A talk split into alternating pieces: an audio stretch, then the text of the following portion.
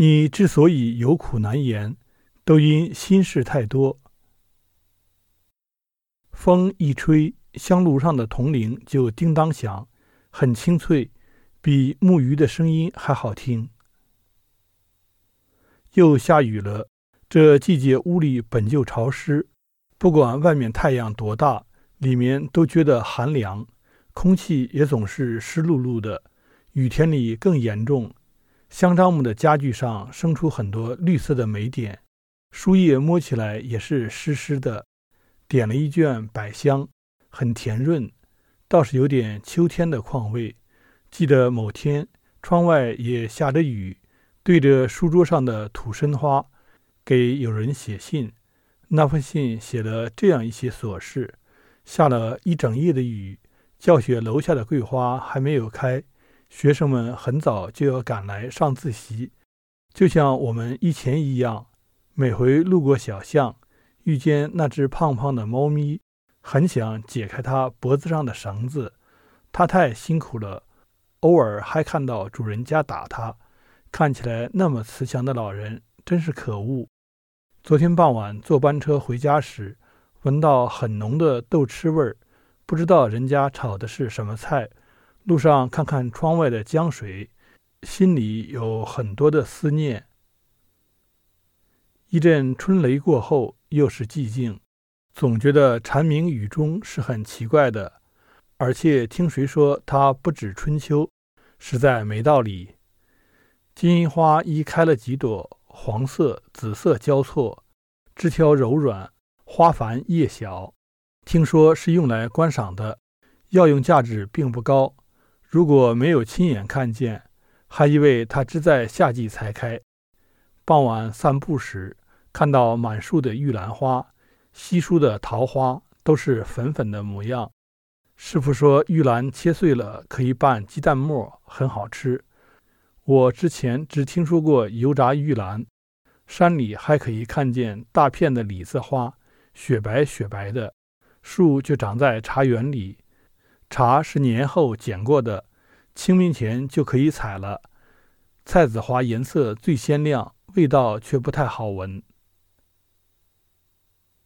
前天归京时忽然晕倒，当时一下子就觉得天昏地转，腿脚发软，唱三皈依都没跪下去，扶着门柱跨出店门就倒了。师傅说这是晕经，身体虚就会这样。又说庙上吃素，营养会有些欠缺，加上活动量大，身体有一个适应的过程，以后就会好的。职员精舍之终生，仿佛在诉述世事无常。《平家物语》中的开头写过这样的句子，而我现在每天也听着晨钟暮鼓，没有觉得多心惊。岁月毕竟东流。生死自有定分。傍晚打晚钟，雨后放晴。窗外西山相对，松韵如画，微不见酱子，颇为遗憾。我据此地后，方知土人呼彩虹为酱子，盖其色浅红，虽以酱为名。风一吹，香炉上的铜铃就叮当响，很清脆，比木鱼的声音还好听。找出了陶安的书来看，鸡鸣枕上，想念平生，终是一梦。我忽然想，世人皆是有苦难言，我们都各怀心事，有多少人能真正懂得另一个人的人生？好像很多人不明白，我明明有更多更好的选择，却安定在了现在。平日里大多数时间都在学习经文，像抱着高三的课本，回到了很久远的时光。某天从廊上走过，想起一句话：“三生同听一楼钟。”那得要多少积功累行，才得如此福分呐！今生我们和某些人、某段故事有某种交集。而后又挥别，几多留恋，几多遗憾，都是再正常不过的事。我知道院里的花明年还会开，抬手间春夏呼唤。